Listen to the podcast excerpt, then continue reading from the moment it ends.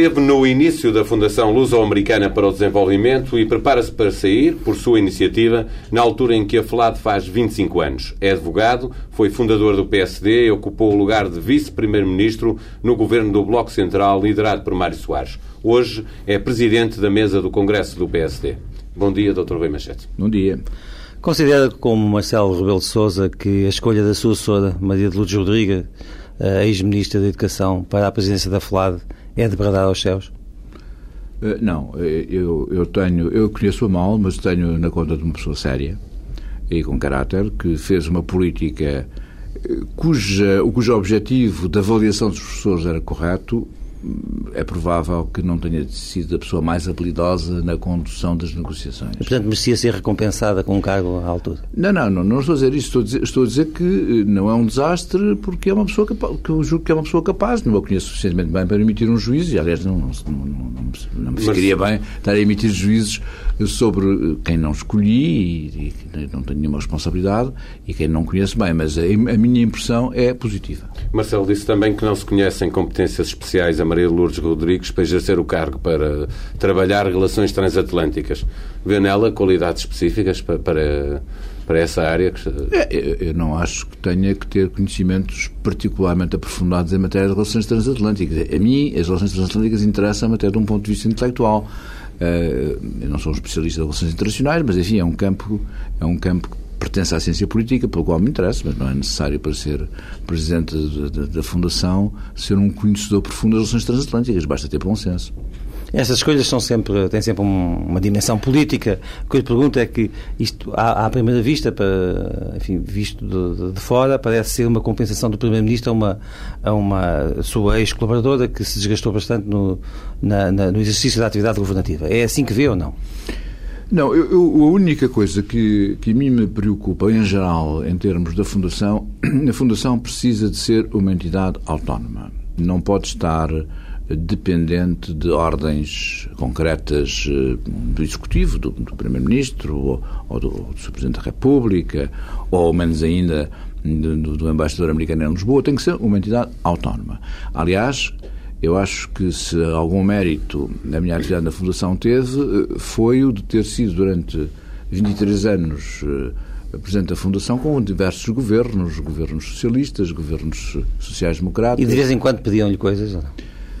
Era, pediam, mas umas vezes era possível satisfazer, outras vezes não, e nunca isso teve consequências. Uma ou que outra vez houve alguns pequenos conflitos eh, que foram resolvidos bem em favor da autonomia. E, te, e houve alguns conflitos um pouco mais desagradáveis eh, com dois embaixadores americanos, eh, porque eles não tinham, penso eu, a noção apropriada do que era uma fundação estrangeira. Mas a maioria teve.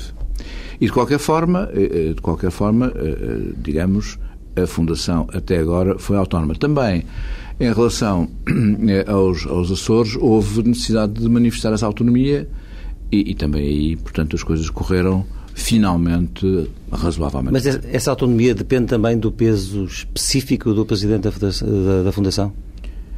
Pois é um problema, eh, eu diria que é um problema, obviamente, do ponto de vista jurídico, nós não temos nenhumas garantias, a Fundação não tem garantias absolutas quanto a essa autonomia.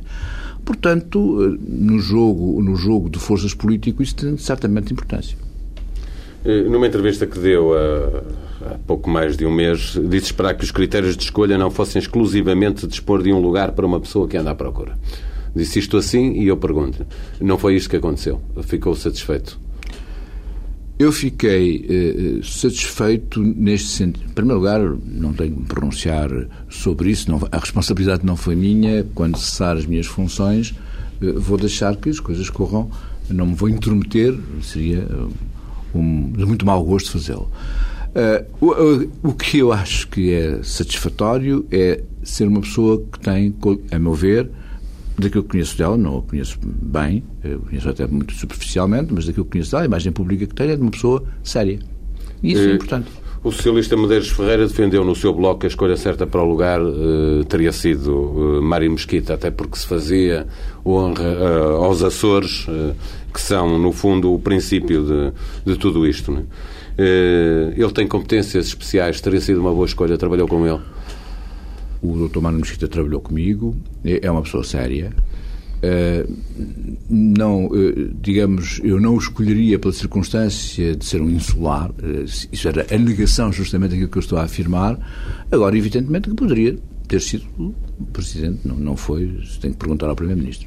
Que balanço, muito resumidamente, que balanço é que faz desse, desse, desse vintena de anos à frente da, da, da, Fundação? O que é que gostaria de ter feito e não fez, ou o que é que fez e que gostaria de não ter feito? Olha, eh, eh, eu tenho pena que a Fundação não tivesse mais meios para poder contribuir de uma maneira ainda mais significativa eh, para o relacionamento entre a sociedade civil portuguesa e a sociedade civil americana e para, digamos, o, o tipo de, de, inter-relações que se estabeleceram. Mais meios, mais orçamento. Qual é o orçamento da Fundação? O orçamento da Fundação anda, eh, agora teve uma situação de crise que estamos eh, francamente a recuperar. Eh, a crise financeira. Teve que cortar os apoios que concede a Fundação. Tivemos que fazer, fazer economias, economias sérias, simplesmente tivemos, eu acho, este ano, uma recuperação espetacular. Mas, apesar disso, é um orçamento modesto porque nós temos um, um capital que anda à volta dos 170 milhões de euros, tudo somado, dizer, com, com, a, com, o edifício sede, com a coleção de arte e com o capital rendível eh, que, está, eh, que está consubstanciado em ações e obrigações. No, no mercado de capitais. Como definiria e, e portanto, isso dá, isso dá uma coisa da ordem dos, uh, ao todo, 5, 6, depende, depende das situações, 6, 7 milhões. Entre, entre os 5 e os 7 milhões de euros por ano o que é, o que é manifestamente pouco para a, a, a, imensidão dos objetivos da Fundação, que é contribuir para o desenvolvimento económico, social e cultural do país. Mas a situação financeira da instituição permite prever que no futuro vai continuar a fazer o que fez até aqui? Eh, bem, nós recebemos do Estado português, eh, até, mil, até 1992, a importância de 112 milhões de dólares. Neste momento, estou a dizer que são à volta de 170 milhões de euros. É mais do dobro. É, já vê que a gestão foi, teve sucesso. O presidente Barack Obama foi eleito há um ano. Que balanço é que faz uh, desse, desse, ano? Está, está desiludido? Uh, continua otimista? Não, eu acho que o presidente Barack Obama uh, criou, ele aliás teve um cuidado de tentar diminuir, mas criou expectativas enormes. Pelo seu estilo, pela, pelos discursos que fez, pela, pelo, pelo conteúdo do seu programa, pela sua própria personalidade. É cedo ainda para ajuizar, porque um ano é relativamente pouco. Mas é evidente eh, que daqui a mais um ano estamos a metade do mandato e nessa altura já não será tão cedo para formular um juízo. A tarefa, ele próprio reconheceu, é muito difícil. Ele contribuiu de uma maneira significativa para alterar a imagem dos Estados Unidos. Eu acho que isso foi uma coisa extremamente importante. A imagem mudou radicalmente uh, overnight, de um momento para o outro. Uh, mas, na realidade, quer do ponto de vista externo, quer do ponto de vista interno, os resultados obtidos ainda são relativamente modestos, em termos concretos. Neste momento, no que diz respeito à parte eh, interna, houve um aspecto muito importante que foi o combate à crise, que já vinha de resto do presidente anterior, e que uh, tem tido um, relativo sucesso, mas que ainda eh, estamos longe de ter soluções estáveis e definitivas e ainda há fenómenos como o desemprego que são preocupantes e o próprio as questões do Wall Street e da supervisão não estão inteiramente resolvidas. A questão muito grave e muito importante da, da saúde e muito difícil de, das questões de saúde eh, também houve agora hum, progressos muito significativos, mas as leis, uma aprovada no Senado e aprovada no Congresso, não jogam inteiramente uma com a outra. E, e, por outra parte, há, há, problemas eh, sérios resultantes, em grande parte, da dificuldade que eh, a sociedade americana e os políticos americanos têm em aceitar alguns aspectos de, de uma certa intervenção do Estado, uma espécie de Serviço Nacional de Saúde mínimo, reduzido. O que é um problema complicado, porque nem tudo, nem tudo pode ser resolvido. Eu sou contra a ideia de que o Serviço Nacional de Saúde seja completamente seja toda a saúde seja prestada dentro do Serviço Nacional de Saúde e, portanto, tudo esteja estatizado. Acho isso um erro enorme. Mas, por outro lado, há coisas que têm que ser feitas uh, pelo Estado, até porque não são compatíveis com a lógica capitalista. Por exemplo, uh, está-se a discutir muito nos Estados Unidos uma lei sobre características genéticas das pessoas. Se houver um conjunto de pessoas que digamos, tenham uma probabilidade muito elevada de terem doenças graves, é provável que as entidades seguradoras tenham maior relutância em fazer o mesmo preço no seguro que fazem a pessoas que geneticamente são consideradas como tendo boa saúde. Ora, este, este aspecto não se resolve exclusivamente por uma via do mercado, resolve-se naturalmente pela via de suportar as, as, despesas com aqueles que são mais fracos. Isso ainda América, olhando para aquilo que se, que se, está a passar no Iraque, no Afeganistão, no Médio Oriente, que esperava mais aí da ação de Barack Obama? O que é que mudou no resto do mundo? É? Uh, no resto do mundo, a primeira coisa que mudou foi, foi efetivamente a imagem da América, passou a ser uma imagem dialogante, fazendo confiança nas pessoas e abrindo perspectivas. Isso é importante, é muito importante mesmo. Eh, mas não vale a pena ter ilusões. O problema. Há uma, uma, uma, uma, uma guerra, se quiserem, não em termos clássicos, em relação ao terrorismo militante dos, fund, dos uh, fundamentalistas islâmicos, que é grave que se tem vindo, inclusivamente, a, a, digamos, a tornar mais difícil com os problemas no Afeganistão e no Paquistão, e em que os progressos têm sido reduzidos. No próprio Iraque, as coisas têm levado algum tempo até se normalizar, embora depois do surge, digamos, as coisas tenham, tenham progredido. Portanto, e o, Médio Oriente, o problema do Médio Oriente na Palestina não fez progressos eh, também relevantes.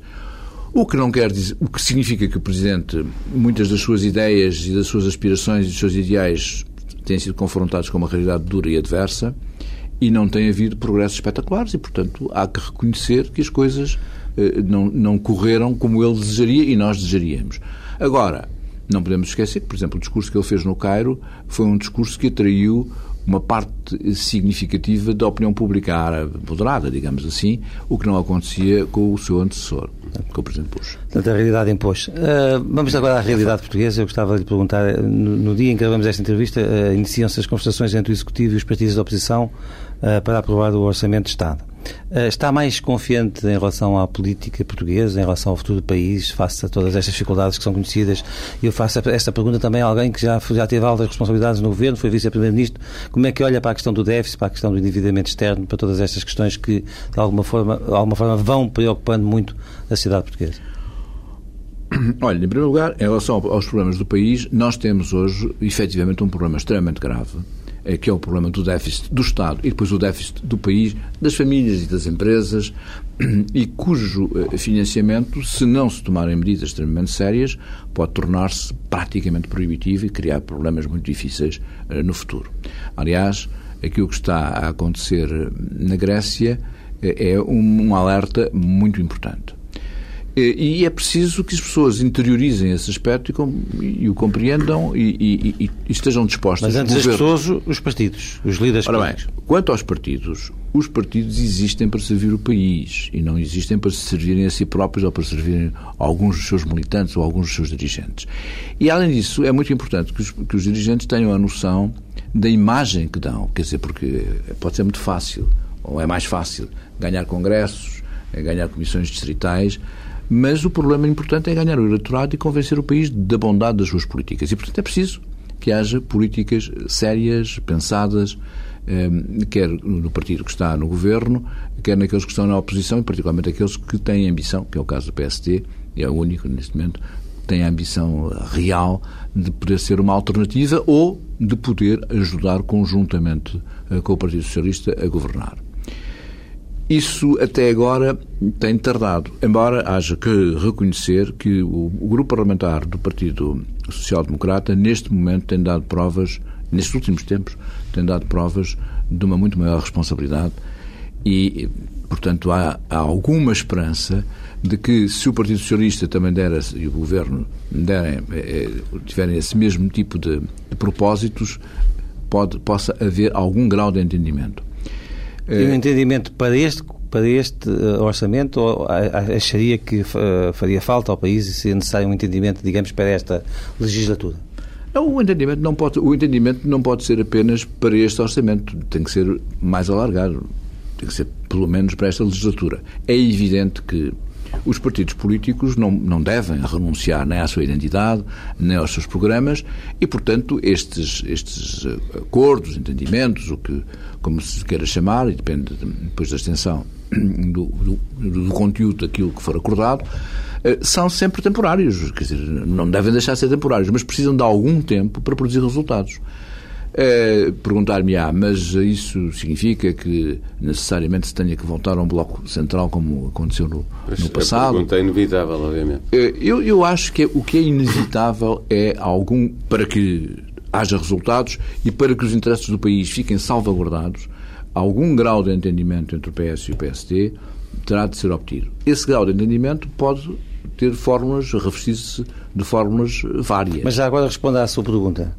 Não, é o que estou a dizer. Não tem que haver necessariamente, pode ser que aconteça, mas não tem que ser necessariamente um governo eh, formado por, eh, Sim, mas dessa forma o PSD responsabilizava-se pelo que for a governação nos próximos quatro anos sem, eh, no fundo, participar nesse nesse governo, nesse executivo, uh, estaria não, só, haveria um acordo de incidência parlamentar? Há, há, muitas, há muitas coisas uh, que, que, que, podem ser discutidas, mas a questão fundamental é, é, é a redução das despesas, em particular das despesas correntes do Estado o que envolve medidas extremamente desagradáveis. E um dos problemas complicados em democracia é que justamente essas medidas são desagradáveis para o eleitorado. Ninguém gosta de ganhar menos, ninguém gosta de ter eh, situações em que a precariedade do emprego ah, aumenta eh, ou que eh, os obrigue à mudança. A mudança, as pessoas são relativamente avessas à mudança e a mudança tem riscos.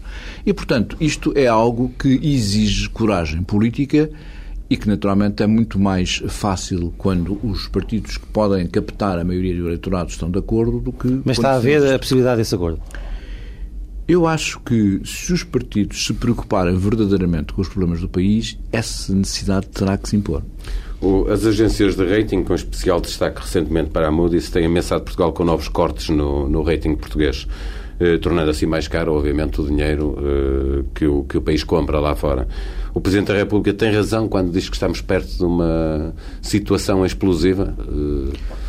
Eh, a terminologia, ao, a terminologia pode variar, mas, mas, mas eu acho que o Presidente da República tem razão ao alertar para que esta situação, que eu acho que apesar de tudo o país ainda não está plenamente consciente, as pessoas estão conscientes da gravidade do, da questão do desemprego. E há muita gente, sobretudo aqueles eh, que estão nos setores eh, dos bens chamados transacionáveis, isto é, em que há concorrência do mercado externo, como agora é muito vulgar explicar-se, eh, estão conscientes disso mas aqueles que estão, digamos que são funcionários públicos ou que têm, eh, trabalham em empresas eh, que, que funcionam no âmbito dos serviços públicos eh, não têm essa mesma, não têm essa mesma noção.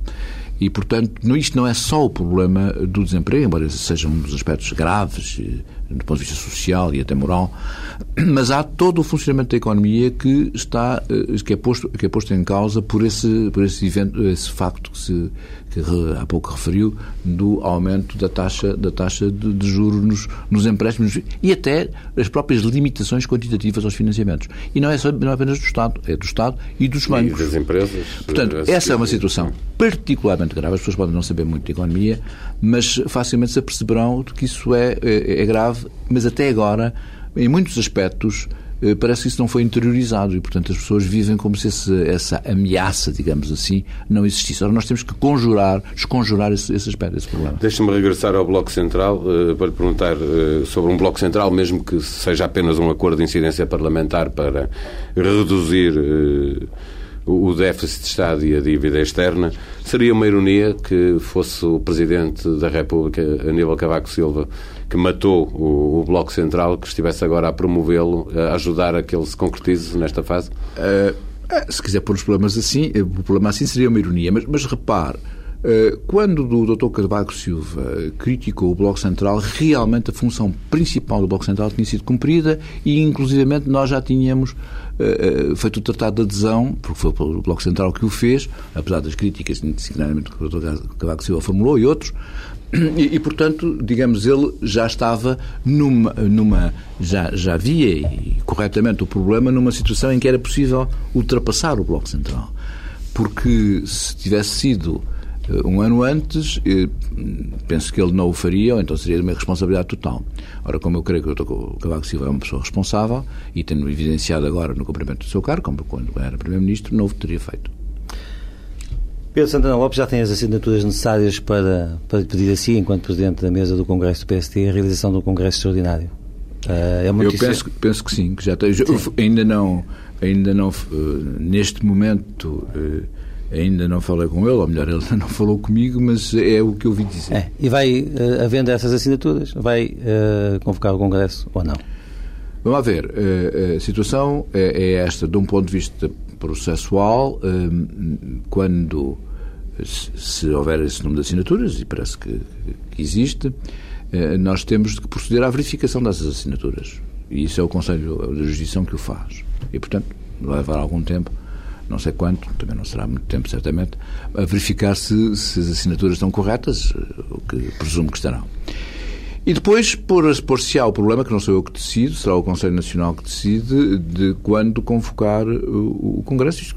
A convocação do Congresso por 2.500 assinaturas é um direito protestativo, quer dizer, não, não é discutível. O que pode ser discutível é o momento em que isso se faz, porque... E qual é a sua opinião uh, quanto a isso? Eu, neste momento, gostaria de reservar a minha, a minha opinião. O problema que se põe é este. Nós estamos numa situação uh, em que eh, há uma decisão do Conselho Nacional no sentido de haver eh, eleições diretas a serem marcadas logo que o orçamento esteja, digamos, o problema do orçamento esteja votado.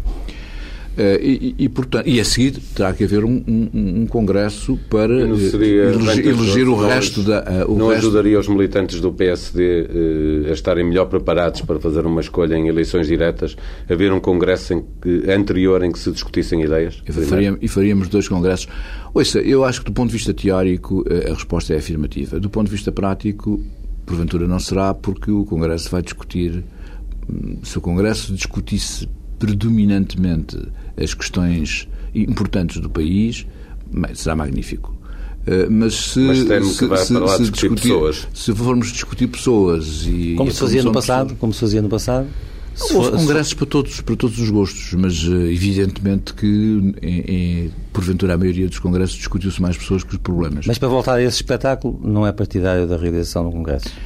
Não, eu acho que os congressos são úteis por um motivo. Eu sou contra as eleições uh, diretas, mas neste momento uh, parece-me um pouco, pouco, pouco, correto, digamos assim, uh, quando as regras do jogo estão definidas. E estamos já. foi dado o tiro de partida para que haja umas eleições diretas, estar a alterar essas regras do jogo, não é? Ah, aliás, veja, o Dr. Pedro Santana Lopes, por exemplo, foi um dos adeptos fervorosos das eleições diretas. Agora, suponho que está, que está crítico, que era, enfim, é razoável que, que aconteça, as pessoas mudam de opinião, mas, em todo caso, temos de respeitar um pouco as expectativas que foram criadas muito recentemente. Olhando para o panorama atual, nós temos basicamente isto, Manuel Ferreira Leite, que não parece estar disponível para se recandidatar, e uh, um candidato, Pedro Passos Coelho, que vai uh, esperando pela, pela sua hora. Eu pergunto-lhe, falta encontrar um candidato que represente aquilo que normalmente se chama a ala cavaquista ou o eixo Lisboa-Porto? Falta um outro candidato a essas eleições ainda? Eu acho que vai haver, eh, pelo menos num primeiro momento, eh, mais candidatos do que aqueles que já se perfilaram, o que é natural eh, sempre nas eleições. É um palpite ou, está, ou está na posse de informações? Não, não, não tenho informações nenhumas. Penso que é natural que isso aconteça. E é natural que haja outros sensibilidades, digamos assim, que eventualmente tenham candidatos a apresentar que ainda não o fizeram. De qualquer forma, o que seria importante seria uma pessoa que seja vista não apenas dentro do partido, mas no país, como uh, tendo uh, qualidades para ser candidato a Primeiro-Ministro. Isso é o decisivo. Recordo que, ainda muito recentemente, a propósito do Partido Trabalhista, houve uma, houve uma revolta dos membros do, do Parlamento dos Deputados uh, contra o atual Primeiro-Ministro, mas reconheceram, o, o Partido Trabalhista teve o bom senso de reconhecer que os candidatos que começavam a, a eventualmente perfilar, não tinham nenhumas qualidades para convencer o eleitorado britânico. Nós, se o PSD quiser realmente, como deve querer, porque tem um projeto que interessa ao país, eh, apresentar candidatos, tem que ser candidatos, para ganhar eleições, tem que ser candidatos credíveis, não apenas no círculo relativamente restrito eh, dos militantes do PSD, mas no país. Isso é fundamental. Pedro Passos Coelho não tem, quanto a si, esse perfil? Não sei, eh, eh, eu tenho simpatia pessoal pelo, pelo Pedro Passos de Coelho, eh, não sei se é suficientemente conhecido e aceito no país nesse sentido, veremos. Com Marcelo Rebelo Sousa passa-se o contrário. Porque é que o partido não lhe deu as condições que ele pedia para, para se candidatar? Ele tem mediatismo, mas não tem apoio no PSD? Bem, provavelmente, eh, provavelmente porque eh, o que o Dr. Marcelo Rebelo de Sousa pensa que são condições necessárias eh, são muito exigentes para serem conseguidas. Isto é, eh, é provável que ele queira uma uma percentagem de pessoas eh, muito elevada. É provável que isso aconteça e, portanto, ele tem alguma... Já pediu uma vez ao, ao PSD, não é? Dois terços. Agora, é evidentemente que é uma pessoa conhecida no país. Aliás, aliás, basta ver as audiências que ele tem no seu, no seu programa dominical, que parece que agora vai acabar, que também é uma coisa extraordinária. Acabar não acabará, passará para outro sítio. Extraordinário, extraordinário porquê?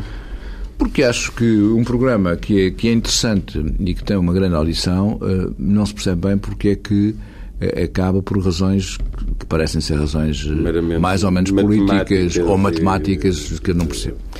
Rui Rio é um potencial candidato também disputado por muita gente no PST, mas não quer avançar. É, é uma pena para o partido que isso não aconteça? Teria, ele tem esse perfil de potencial Primeiro-Ministro? Eu acho que nestas, nestas coisas muitas vezes é como na, na, fruta, é preciso, é preciso abrir para depois se ver, é preciso exercer o cargo para depois se ver. Mas eh, em qualquer circunstância, parece que ele não está muito predisposto a isso.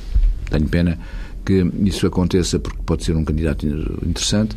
Simplesmente, eh, o que eu julgo é que ainda não se fez uma análise criteriosa em função eh, deste, deste aspecto que eu mencionei, a credibilidade perante o país para ser um Primeiro-Ministro em que as pessoas se revejam se ganhar as eleições.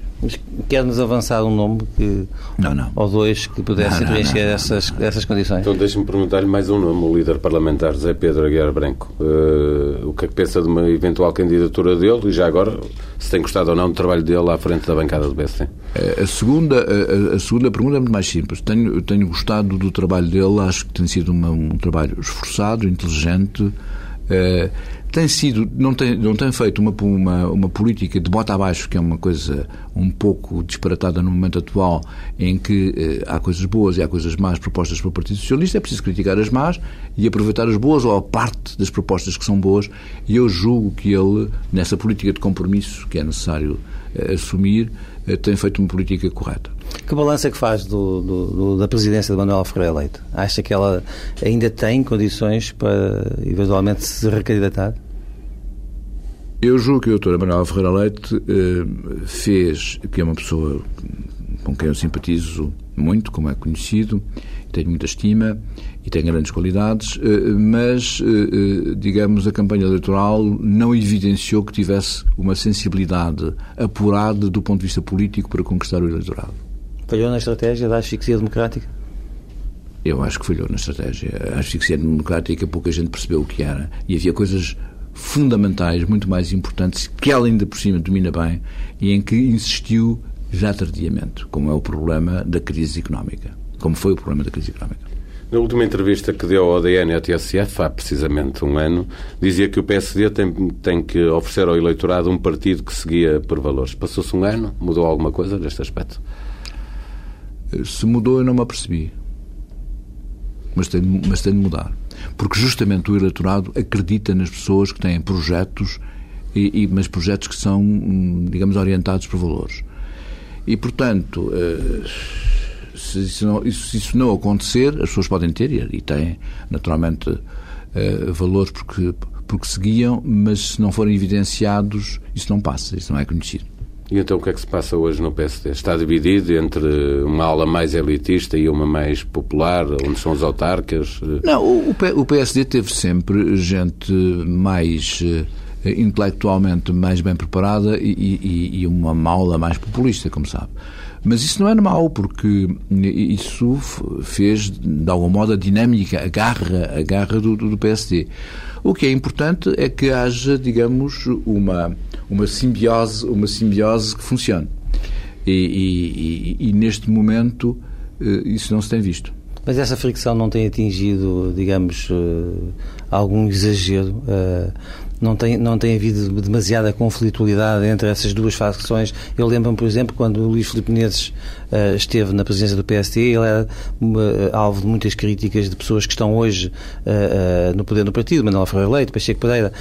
depois inverteu-se a situação e assistiu-se ao mesmo, ao mesmo panorama. Quer dizer, não, mas, até que ponto é que isso é bom para o partido e para a imagem que projeta na não, sociedade portuguesa? Não é bom, é óbvio que não é bom, mas repare, o, o que falta neste momento é haver um consenso quanto a, a, a, alguns projetos, não tem que ser 200 eh, páginas de programa, mas alguns projetos fundamentais e, e, e, com realismo para mudar Portugal. Isso é preciso ter confiança. É preciso... Sabe que eh, eh, eu, eu, penso que as pessoas estão um bocadinho cansadas de ter uma imagem triste e extremamente negativa quanto ao futuro. É preciso.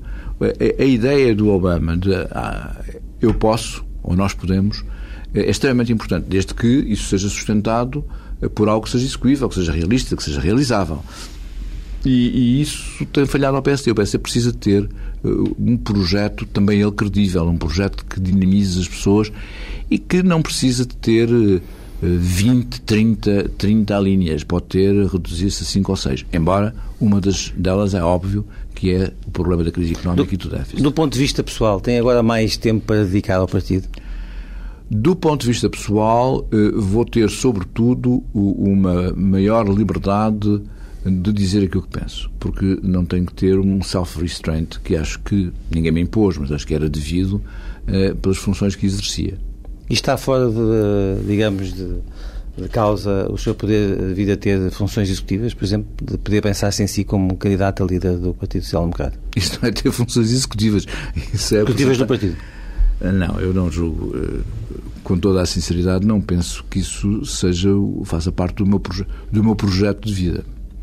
É, costumo dizer, e acho que isso é, deve, deve ser dito com clareza, que é, as pessoas não devem dizer de uma maneira perentória não faço isto ou não faço aquilo, mas há aquilo que é normal, aquilo que as pessoas desejam, aquilo que está dentro do âmbito habitual das suas preocupações ou das suas pretensões. E esse, não, esse, esse, esse, esse projeto não está. Deixe-me insistir na questão do Congresso Extraordinário para lhe perguntar se o PSD tem necessidade de encontrar os seus valores e, eh, mesmo antes de escolher pessoas, como estava a dizer, eh, ter 20, eh, 30 medidas que são a afirmação do PSD para o país, não seria vantajoso que antes de ir escolher um novo líder pudesse discutir essas ideias num Congresso Extraordinário? Eh, ouça, eh, eh, as medidas podem ser discutidas num Congresso ou podem ser discutidas nas eleições diretas. Eu preferiria, de um ponto de vista teórico, não sei se estas coisas são facilmente entendíveis pelo grande público, mas a, ideia, a minha ideia é esta de um ponto de vista teórico, é melhor discutir num Congresso do que discutir numa campanha eleitoral em termos de eleições diretas.